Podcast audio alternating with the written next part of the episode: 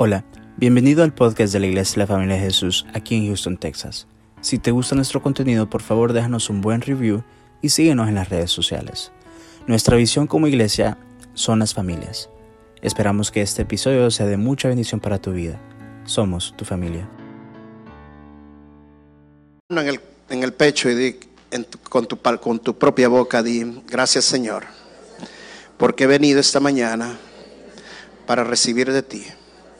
Tú sabes lo que necesito, Señor, y quiero escucharlo de ti. Háblame esta mañana, Señor. Creo que la palabra me instruye, me reargulle y me edifica. Gracias, Señor. En el nombre de Jesús. Amén y amén. Pueden sentarse. Le he puesto al nombre de esta prédica el poder del propósito. Estuvimos hablando ah, más o menos hace dos domingos acerca de la revelación del propósito. Y vimos en la parte de Apocalipsis cuando Dios le dice a Juan, sube, y que subiera y que le iba a mostrar las cosas que iban a pasar, que iban a venir, le iba a dar una revelación de todo lo que iba a pasar, pero también una revelación de nuestro propósito. Entonces, esta mañana quiero enseñarte, hay poder cuando tenemos la revelación del propósito. Cuando conocemos el propósito y caminamos en el propósito de Dios, hay poder en el propósito. Y voy a usar un pasaje en las Escrituras, en el libro de Hechos, capítulo 27, verso 1. Hechos 27, verso 1. Ya lo tienes. Si no, aquí lo tienen también los muchachos. Dice la palabra de Dios en el nombre del Padre, del Hijo del Espíritu Santo. Cuando se decidió que habíamos de navegar para Italia, entregaron a Pablo y algunos otros presos a un centurión llamado Julio de la compañía de Augusta. O sea, salieron de Italia para Roma, para, perdón, de Israel para Italia, profesamente, específicamente Roma, y el viaje fue bastante difícil.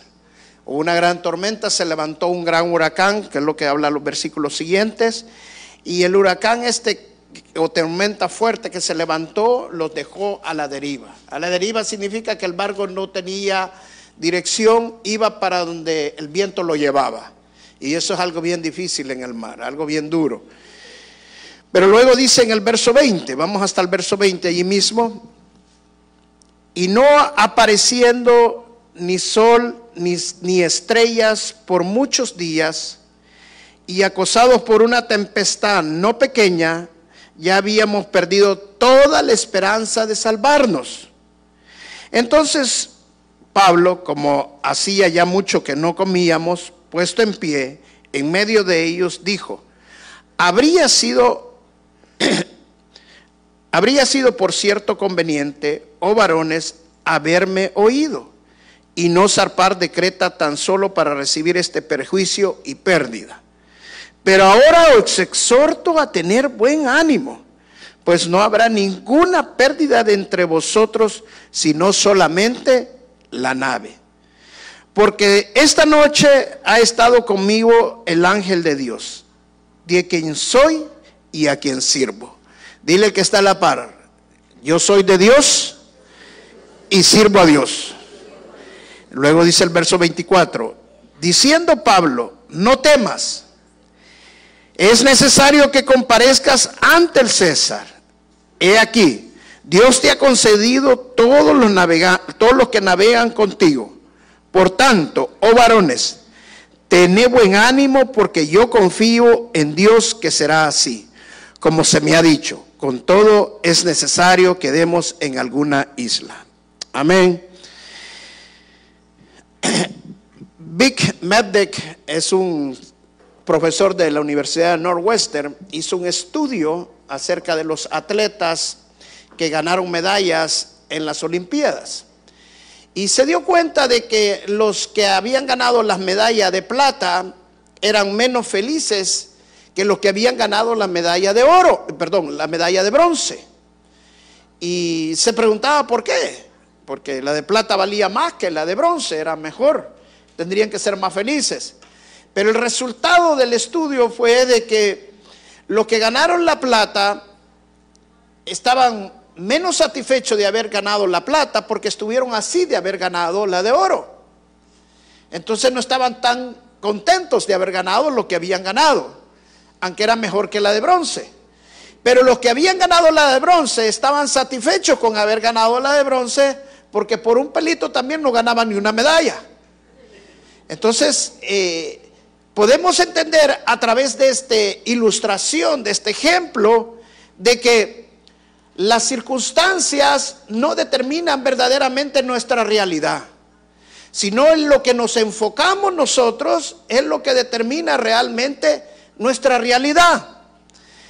Y lo vemos claramente en esta manera, ¿por qué? Porque los que estaban más felices eran los que habían ganado una medalla que tenía menos valor que los que realmente podían estar más felices porque ganaron algo mejor. Y la razón es porque estos se enfocaron en algo objetivo, en cambio los otros se enfocaron en algo subjetivo. En, dicho de otras maneras es que la felicidad no depende de nuestras circunstancias, sino de lo que tenemos nosotros por dentro, de lo que nosotros pensamos y lo que nosotros hacemos. Una persona que tiene pensamientos buenos, correctos, decía un pensador, eh, puede traer puede convertir el cielo en un infierno. Pero una persona que tiene pensamientos, eh, perdón, equivocados, perdón, puede convertir el cielo en un infierno. Y el que tiene pensamientos correctos puede convertir el infierno en un cielo. O sea que las circunstancias en sí no nos pueden determinar lo que nosotros queremos en, nuestra, en nuestras vidas. En este pasaje que acabamos de leer, el contexto que nosotros acabamos de ver es un contexto bastante difícil. ¿Por qué? Porque Pablo salió de Israel, iba para Italia, específicamente para Roma. Si ustedes leen el capítulo anterior, había sido enjuiciado, no le habían hallado nada en contra a Pablo, pero Pablo decide que no, que él quería estar ante el emperador. Y como era ciudadano romano, lo cual no lo sabían, allí se dieron cuenta, eh, decidieron que lo iban a mandar para, para Italia y lo mandan para Italia en este barco, pero la, navegación se hizo difícil después de, la, pasar por Creta, eh, encontraron un gran huracán, gran, una gran tormenta, la cual Pablo les había dicho que no siguieran, pero el centurión decidió mejor hacerle caso al piloto del barco o y al capitán del barco, porque era su, lógicamente los que más sabían, y no a Pablo. Pero el viaje se puso difícil, se puso de bastante eh, duro, tuvieron que tirar todo, dejaron, se quedaron incluso hasta sin comida, podríamos decir, eh, por, incluso se quisieron aventar ellos mismos y Pablo les dijo que no, que no se salva, que, que no se tiraran y el viaje fue un viaje muy duro. ¿Cuántas veces nosotros no hemos pasado situaciones, tal vez no que estamos en medio de un barco, en una tormenta, pero sí estamos en las tormentas de la vida, en la cual eh, perdemos muchas cosas y parece que las cosas en lugar de mejorar cada vez van empeorando más, cada vez se van poniendo más difíciles. Y lo que vamos a aprender a través de esto, como el apóstol Pablo eh, se mantenía enfocado en su propósito, se mantenía enfocado en su llamado y sabía que él era de Dios y estaba sirviendo a Dios y que si él era de Dios y estaba sirviendo a Dios, Dios tenía el control de la tormenta. Y eso es lo que nosotros muchas veces perdemos de perspectiva. ¿Por qué? Porque si no estamos sirviendo al Señor, entonces eh, no entendemos que cuando lo servimos, Dios tiene el control. Y cuando no lo estamos sirviendo, entonces no le servimos al Señor. Perdemos la perspectiva del propósito por el cual Dios nos ha llamado. Ahora, para los que no saben de Pablo, Pablo no es que tenía, le había, Dios le cambió el nombre. No, Pablo tenía dos nombres. Uno era Saulo de Tarso y el otro era Pablo. Saulo de Tarso era conocido entre los judíos y Pablo era conocido entre los romanos porque él era ciudadano romano. De acuerdo a segunda de Corintios, capítulo 11, lo puede leer también. Pablo había sido latigado tres veces con 39 latigazos. Había sido apedreado una vez que fue incluso dejado como muerto. Había eh, atravesado el desierto dos veces en caminos de peligros eh, los amigos y hermanos lo habían traicionado, incluso lo quisieron matar. Ahora, ¿qué significa esto, hermanos? ¿Cómo Pablo se pudo mantener enfocado en su llamado cómo Pablo se pudo mantener sirviendo a Dios a pesar de todo lo que había vivido. Yo creo que más de alguno de nosotros hubiéramos vivido más de algún naufragio, hubiéramos tirado la toalla, pero Pablo pasó dos naufragios, fue dejado incluso a la deriva eh, más de una ocasión y se mantuvo fiel sirviendo al Señor. Y eso es lo que nosotros queremos aprender del apóstol Pablo hoy, esta mañana. Queremos aprender cómo él se enfocó, cómo pudo enfocarse él. Él dice claramente, he aprendido a tener contentamiento, sea cual sea mi situación. O sea, en pobreza, en riqueza, en lo que fuera. Pablo aprendió a tener contentamiento ¿cómo? Se aprendió a enfocar en su llamado. Se, se, aprendió a enfocar en que él era siervo de Dios. Y cuando nosotros entendemos que somos siervos de Dios, que hemos sido creados con un propósito, que el propósito que Dios nos ha creado se va a cumplir en nuestras vidas y cuando Dios nos tiene un llamado, no hay nada que se oponga a ese llamado y nosotros tenemos lo tenemos clara, nos mantenemos enfocados en ese llamado, entonces Dios se encarga de todo lo demás. Debemos de aprender a descansar en la providencia, debemos de aprender a descansar en el poder y la gracia de Dios. Amén. Eh, hay un hombre judío que para la Segunda Guerra Mundial, se llama Víctor Frankl, eh, fue encarcelado. Víctor Frankl, encarcelado en la Segunda Guerra Mundial, dice que le, eh, les quitaron todo, todo lo que le puedan quitar a una persona, les quitaron nombres, les quitaron pertenencias, les quitaron hasta sus ropas. Eh, ellos ya no se llamaban como se llamaban. Víctor Frankl, su número fue 119.104 ese era, prácticamente como era conocido dentro del, de donde estuvo el preso. Pero dice, aprendió algo. Hay algo que no nos pueden quitar. Y es aprender a elegir cómo nosotros nos vamos a sentir, sea cual sea nuestra circunstancia.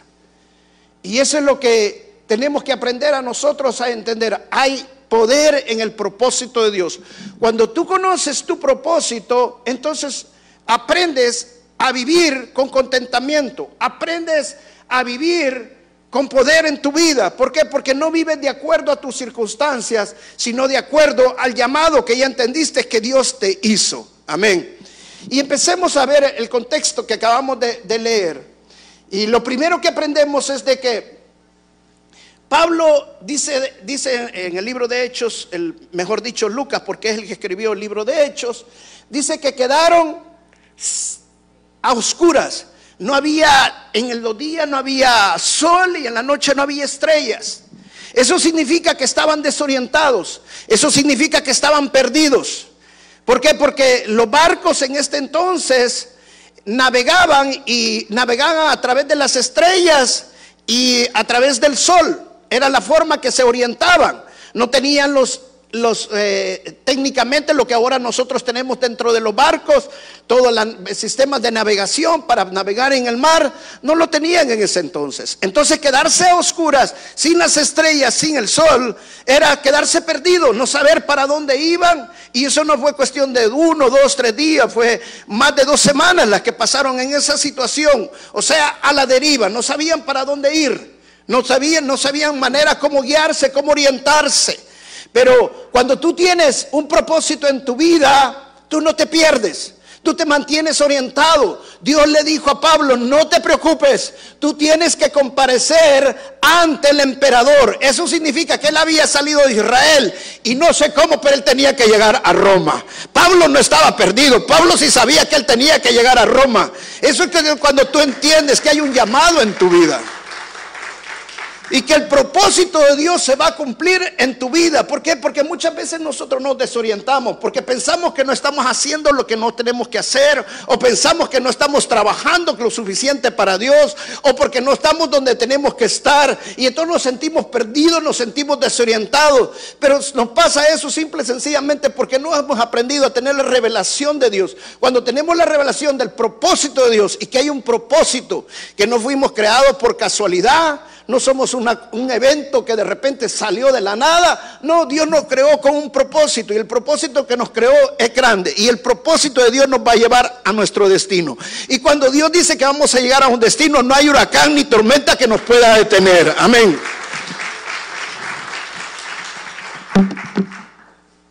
Déjeme un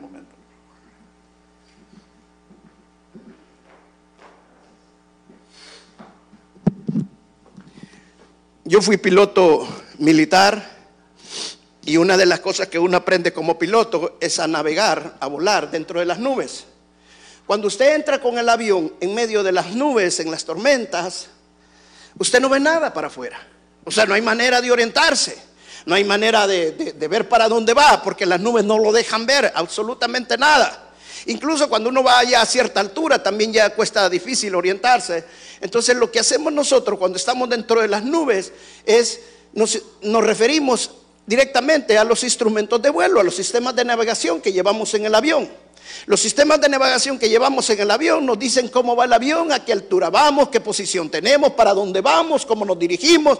Entonces aprendemos a navegar con esos instrumentos, aprendemos a volarlo con esos instrumentos y aprendemos a confiar en esos instrumentos. ¿Por qué? Porque cuando tú vas en un avión y tú estás en medio de la oscuridad, tu cuerpo te puede decir que estás en una posición, posiblemente así, pero realmente los instrumentos dicen que no estás así, sino que estás así. Entonces, si tú aprendes a confiar en tus instrumentos, tu cuerpo se va a adaptar a los instrumentos y van a hacer lo que los instrumentos hacen. Entonces, ese es justamente lo que nosotros hacemos cuando tenemos, tenemos revelación del propósito en nuestras vidas. Dios nos tiene un llamado y sabemos cuál es el llamado que Dios nos ha hecho. Y nos referimos a ese llamado y seguimos ese llamado y para ese llamado estamos nosotros hechos y nos enfocamos en ese llamado. Las circunstancias no son las que dominan nuestra vida, sino que el llamado que Dios ha hecho en nuestras vidas. Entonces, cuando nosotros estamos en un llamado que Dios nos ha hecho, no nos perdemos. Nos mantenemos enfocados para donde vamos y vamos a llegar al destino que Dios ya predestinó para nosotros. Amén. Otra cosa más que aprendemos justamente de esta parte es que el, Lucas dice, y estaban, estábamos perdidos, habíamos perdido toda esperanza de salvarnos. O sea, estaban desanimados. Y Pablo les dice, no se desanimen, tengan ánimo. O sea, cuando tú conoces tu propósito, vives con una vida llena de pasión. Vives animado, ¿por qué? Porque sabes lo que estás haciendo. Te voy a decir una cosa, no quieres trabajar el resto de tu vida. Encuentra un trabajo que te guste. Cuando te gusta un trabajo hacer, entonces no vas a trabajar el resto de tu vida, porque lo que vas a trabajar no lo vas a hacer por trabajo, sino porque te gusta. ¿Me entiendes lo que te quiero decir? O sea, cuando tú conoces tu llamado para lo cual Dios te llamó, entonces no vas a vivir desanimado, vas a vivir con pasión, no vas a vivir por lo que te pagan, vas a vivir porque el Señor te llamó y sabes que lo que estás haciendo es para la gloria de Dios. Amén. Pero Pablo les dice, no se desanimen, manténganse animados. ¿Por qué? Porque nadie se va a perder. Dios ya me lo dijo. Yo tengo que estar ante el emperador y él me ha dado todos los que están conmigo. Cuando tú recibes esa revelación del propósito de Dios, entonces tú tienes una perspectiva diferente a los que demás la tienen. ¿Por qué? Porque los demás se enfocan en las circunstancias, los demás se enfocan en los problemas, pero tú no te enfocas en tus problemas, sino que te enfocas en el que te llamó. Amén. Te lo voy a poner de esta manera. Mi experiencia, por lo que yo he vivido, cuando yo entro como un desánimo espiritual, o podría decir hasta incluso hasta depresión espiritual o emocional, es simple y sencillamente porque me estoy enfocando en lo que no está correcto, en lo que está mal. Pero cuando yo me empiezo a enfocar en lo correcto, me empiezo a enfocar en, lo, en, Dios y no en las circunstancias, entonces ya no estoy desanimado, sino que vivo con ánimo. Y eso es justamente lo que Pablo nos está enseñando a través de este pasaje. La mejor forma para no vivir desanimado en medio de las tormentas, para mantenernos enfocados en el propósito que Dios nos ha dado en nuestra vida, te lo voy a decir. Y entiende, adora a Dios. Cántale al Señor. Mira, cuando tú adoras a Dios, te dejas de enfocar en el problema porque necesitas pensar a quién estás adorando, en el carácter de la persona que estás adorando, que es el rey de reyes y señor de señores, y dejas de pensar en el problema. Y esto lo está claramente en el libro de Hechos, capítulo 16, cuando Pablo y Silas fueron hechos presos, llevados a la cárcel, porque Pablo le sacó el demonio de adivina a una mujer y su maestro que la, es la que recibía ganancia de todo esto, le molestó tanto que los metió a la cárcel y estando presos con cepos y todo en la cárcel, Pablo y Silas no se quejaban, sino que adoraban a Dios. Hay dos tipos de personas, las personas que se quejan todo el tiempo y las personas que adoran todo el tiempo. Las personas que se quejan todo el tiempo, aunque estén en la mejor situación de la vida, siempre van a encontrar de qué quejarse. Las personas que adoran todo el tiempo a Dios, estén en una situación, por difícil que sea, siempre van a encontrar una manera de adorar al Señor. Entonces la clave es empezar a adorar al Señor, no enfocarnos en el problema. Cuando Pedro caminó sobre las aguas, caminó sobre las aguas mientras veía al Señor. En el momento que él apartó su mirada del Señor y empezó a ver la tormenta, el cielo pensó a hundir. ¿Por qué? Porque su enfoque ya no estaba en el Señor. Cuando nosotros nos enfocamos en el llamado que el Señor nos ha hecho, nos enfocamos en la misión y el propósito que Dios tiene para nuestras vidas, hermano, tú vas a poder vivir con pasión, tú vas a vivir con ánimo, no vas a vivir por lo que tenés, por lo que te falta, sino por lo que el Señor te ha llamado. Porque tú sabes que si el Señor te ha llamado, Él va a proveer todo lo que te hace falta. No te vas a concentrar en lo que tienes, si no te vas a concentrar en aquel que tiene todo lo que te hace falta. Amén. No hay nada más hermoso que nosotros podamos entender también que cuando nosotros entendemos el propósito, cuando entendemos nuestro llamado, nos comprometemos también a ser hombres de oración. ¿Sabes una de las cosas más difíciles que yo he encontrado es adorar a Dios en medio de las dificultades, en medio de las tormentas? y a orarle a Dios en medio de las tormentas. Si yo te pudiera pasar un lente así, todos los hermanos, y te estoy hablando de todo el mundo, cuando están en un problema, ¿cuántos oran? Y si hacen una oración, Señor, ayúdame, ¡pum! ya estuvo. ¿Por qué? ¿Sabe por qué nos cuesta orar? Porque nos afanamos tanto, la palabra afanar significa enfocarse en algo negativo. Eso es afanar. Cuando nos afanamos tanto, nos enfocamos tanto en el problema, que el problema lo hacemos un gigante. En lugar de enfocarnos en el Señor, por eso es importante empezar adorando al Señor, para poder nosotros empezar después a orar al Señor. Pablo en medio de la tormenta se fue al fondo del barco allá donde nadie lo veía, a empezar a orar al Señor, a adorar al Señor y orarle al Señor. Y estaba tan, tan sensible desde que podía sentir la presencia de Dios. Y allí fue donde el ángel de Dios se le presentó. Hermano, en medio de la tormenta es donde la presencia de Dios va a ser más sensible. En medio de la tormenta es donde Dios más te va a revelar qué pasa con tu vida y qué va a pasar con tu vida.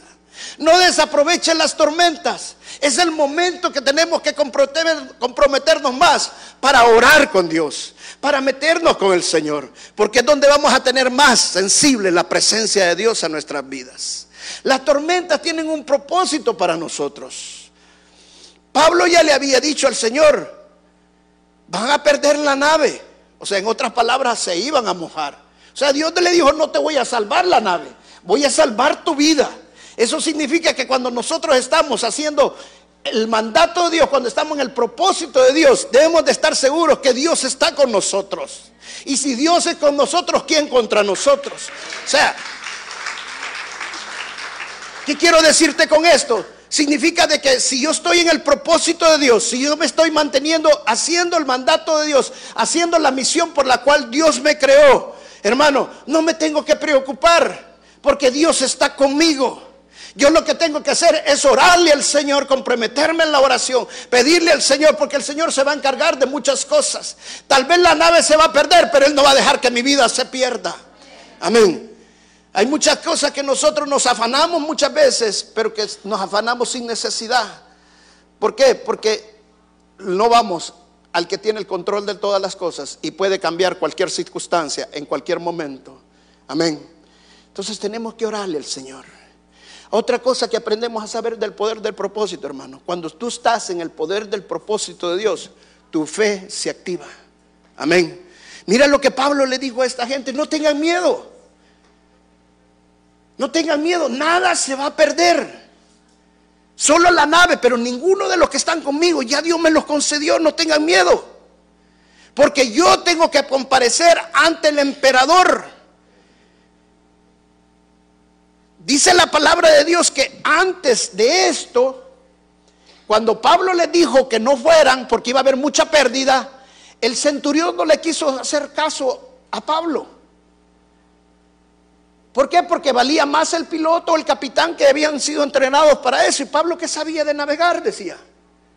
Pero después, cuando ya estaban, que le dicen, no tengan miedo, anímense, los los mismos iban 276 en el barco, incluyendo los presos y los que iban en el barco, pero los mismos que eh, soldados se querían tirar del barco y Pablo le dice, no los dejes que se tiren, porque si se tiran se van a morir, Dios ya me los concedió que se queden en el barco. Y el centurión le hizo caso. Luego los soldados querían tirar a los presos, porque si los presos huían, ellos iban a pagar con su vida. Y los querían matar por eso. Pero él dijo, no lo deje porque todo me los ha concedido el Señor. Y el centurión también se le hizo caso. O sea, ahora todo le hacía caso al centurión. ¿Y sabe por qué? Porque Pablo estaba activando su fe. Dios, él me dijo, Dios me dijo, Dios me dijo que voy a estar ante el César. Y así como he dicho, así va a suceder. ¿Sabe que cuando estamos en medio de la tormenta es cuando más debemos de activar nuestra fe? Es cuando más debemos de creer a las promesas de Dios, que así como Dios ha dicho, así va a ser en tu vida. Amén. O sea, cuando conocemos el propósito de Dios, si Dios me ha puesto a hacer esto, hermano, no es lo que vos querés hacer, es lo que Dios ya te creó para que vos lo hicieras. Entonces, cuando tú entras en el propósito de Dios, tus emociones se alinean con el propósito de Dios, tu voluntad se alinea con el propósito de Dios, y entonces estás caminando como Dios quiere que camines. Y no te preocupes por lo demás, porque Dios se va a encargar de lo demás. Amén. Activas la fe de Dios, estando en el propósito de Dios. Pero también se activa la gracia de Dios. Miren, vamos al capítulo 28. Vamos al capítulo 28, el, segundo, el siguiente capítulo, cuando ya habían, ya habían caído al mar, ya, estaban, ya se habían salido del barco, llegaron a la isla de Malta. Y miren los que vivían allí en la isla de Malta, los recibieron bien, dice la escritura. Y leamos del verso 3 en adelante. Dice, mientras Pablo juntaba una brazada de leña y la echaba en el fuego, una serpiente venenosa que huía del calor lo mordió en la mano. Los habitantes de la, de la isla, al ver la serpiente colgando de su mano, se decían unos, a otros, sin duda este es un asesino. Aunque se salvó del mar, la justicia le permitirá, no le permitirá vivir. O sea, esa la serpiente era bien conocida en ese lugar, que cualquiera que mordiera esa serpiente, moría. Cualquiera que mordiera esa serpiente, moría. Entonces los colonos que estaban ahí comiendo con Pablo estaban diciendo, wow, este se salvó, pero Dios le, va, le está haciendo juicio. Porque aquí no se va a salvar, porque esta serpiente sí lo va a matar. Y mire lo que pasó. Aunque se salvó del mar, lo estoy leyendo en la versión NTV, aunque se salvó del mar, la justicia no le permitirá vivir. Pero Pablo se sacudió la serpiente en el fuego y no sufrió ningún daño. La gente esperaba que él se hinchara o que cayera muerto de repente. Ahora te pregunto, si a ti te muerde una serpiente, ¿qué haces? Te la sacudes, lógico, ¿ah? Pero ¿qué haces? Ayúdenme, por favor, que me voy a morir, ¿sí o no? ¿Ah?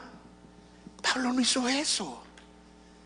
¿Sabe por qué? Porque Pablo conocía el propósito. Dios, Dios le dijo, te vas a presentar ante el emperador. Ninguna serpiente te va a poder matar. Satanás no te va a poder detener. O sea, cuando Dios nos da un llamado, cuando Dios tiene un destino para nosotros, no hay tormenta, no hay serpiente que pueda detenernos al llamado que Dios nos ha hecho. Luego dice, pero Pablo se sacudió la serpiente del fuego y no sufrió ningún daño. La gente esperaba que él se hinchara o que cayera muerto de repente, pero después de esperar y esperar y ver que estaba ileso, cambiaron de opinión y llegaron a la conclusión de que Pablo era un Dios. Dios en de, pequeña. O sea, esta gente dijo, wow, este tiene que tener algo divino, porque eso es lo que ellos creían, no, no habían conocido a Dios, para no morir. Si la serpiente lo mordió y no muere, ¿Sabe qué significa eso? La gracia de Dios se activa en tu vida cuando tú te mantienes en el propósito de Dios. Pasó la tormenta, pero después de la tormenta la gracia de Dios se va a activar en tu vida. Había un propósito para que pasaras la tormenta, para que te mantuvieras fiel en medio de la tormenta al Señor. ¿Por qué? Porque la gracia de Dios y la fe de Dios se va a activar en tu vida. Porque Dios te va a librar de la tormenta. Porque Dios te va a llevar al otro lado donde tú vas. Porque el destino de Dios está preparado para tu vida. Amén. Entonces Pablo tenía, sabía el propósito de Dios. Y dice la palabra que después Pablo empezaron a sanar y imponer manos a mucha gente que estaba enferma y la gente venía donde ellos para que Pablo les impusiera manos y fueran sanados. Fue tanta la gracia de Dios con Pablo que cuando se fueron dice que le llevaron todo alimento, todo lo que tenían los colonos. Así como cuando los judíos salieron de Egipto y Dios les dijo que le pidieran todo lo que quisieran a, los, a los egipcios y le dieron todo, así les daban todo a estos hombres, porque era la gracia de Dios. O sea, cuando tú sigues el llamado de Dios, no te preocupes por lo que te hace falta, porque Dios va a poner personas para que provean lo que te hace falta. Cuando tú sigues el llamado de Dios, las señales te van a empezar a seguir.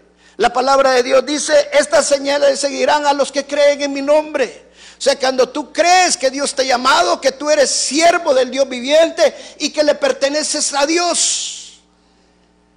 Amén. Entonces, cuando sabes que le perteneces a Dios y que sirves al Señor, hermano, servir al Señor no significa que el camino va a estar abierto y que no va a haber ningún problema en el camino, no.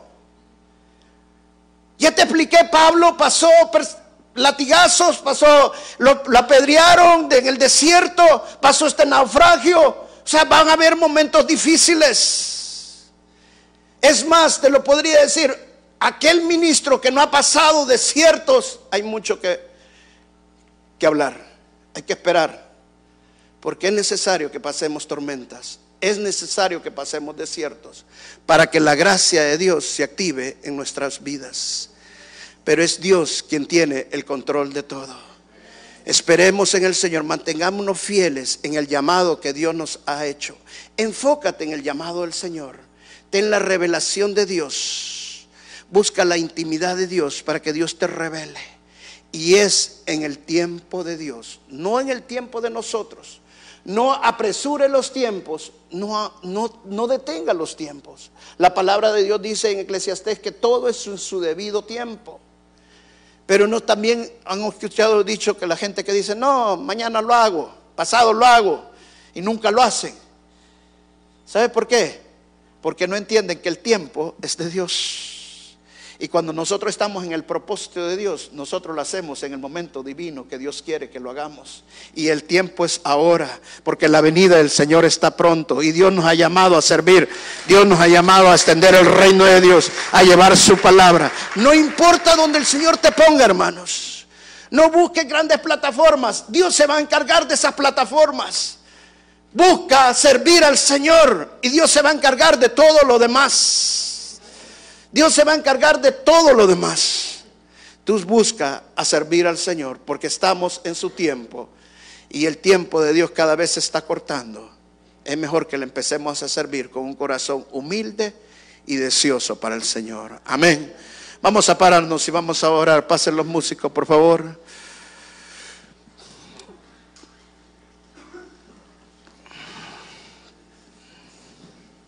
Pablo dice,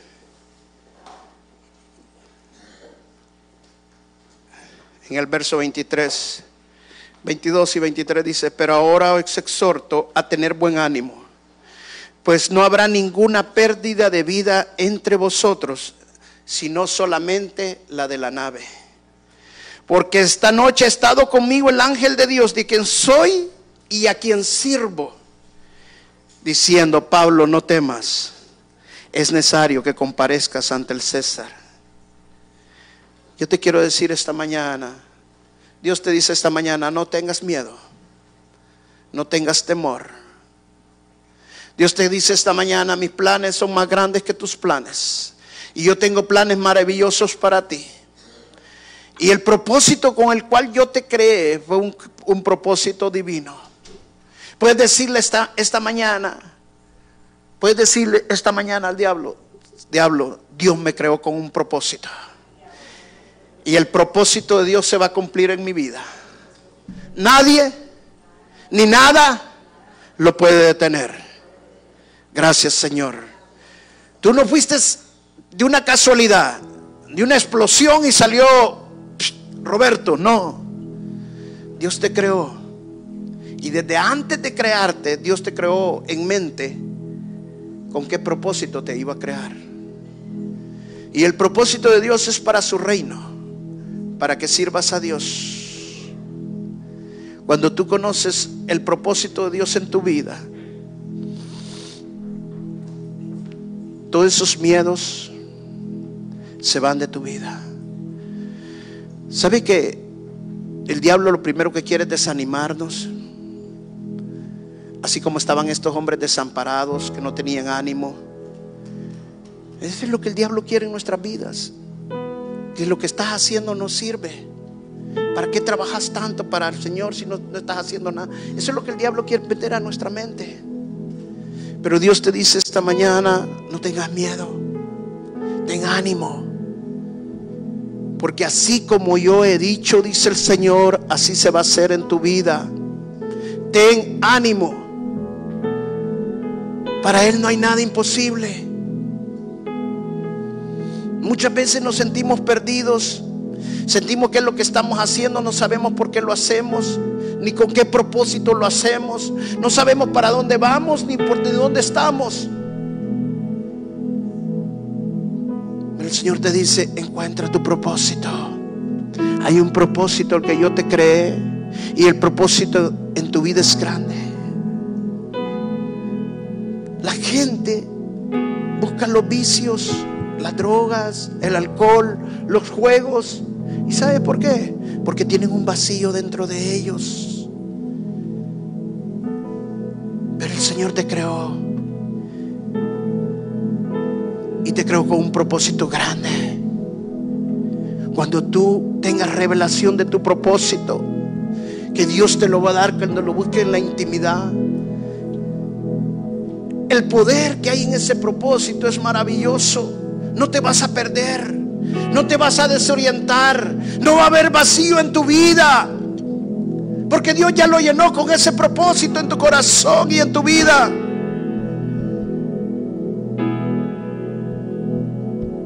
No te puedes desanimar porque el propósito va a tener una encender un fuego de pasión. En medio de las tormentas vas a adorar al Rey de Reyes. Qué difícil es adorar en medio de las tormentas cuando tú no quieres adorar. ¿Por qué lo voy a adorar? Miren lo que me ha pasado. Ahí es donde dice la palabra, dame un sacrificio de alabanza, dice el Salmo 50 es alabar al Señor cuando no queremos. Cuando nuestras emociones no quieren. Pero dame un sacrificio de alabanza, dice el Señor. Es para que dejes de enfocarte en tu problema y te enfoques en Él. Que es el Rey de Reyes y así como se rompieron las cadenas cuando Pablo y Silas estaban presos y se abrieron las cárceles de la prisión para que ellos salieron, así su problema se va a ser liberado, las cadenas se van a romper, los grillos van a ser sueltos, las puertas van a ser abiertas, porque viene libertad para tu vida cuando empiezas a adorar al Rey de Reyes y Señor de Señores. Gracias Jesús. Gracias activa tu fe. Y puedes decir esta mañana, así como Pablo lo dijo, yo he estado con el Señor. Y así como el Señor me ha dicho, así va a ser. Él te ha dado una promesa. Él te ha dado una promesa de restauración. Él te ha dado una promesa de prosperarte, de bendecirte, de usarte para su gloria. Y así como el Señor ha dicho, así va a ser en tu vida. Puedes decirlo esta mañana. Repite conmigo, así como el Señor ha dicho, así se va a hacer en mi vida. Gracias Jesús. Quiero hacer un llamado. Cierren sus ojos ahí donde están. Cierra tus ojos.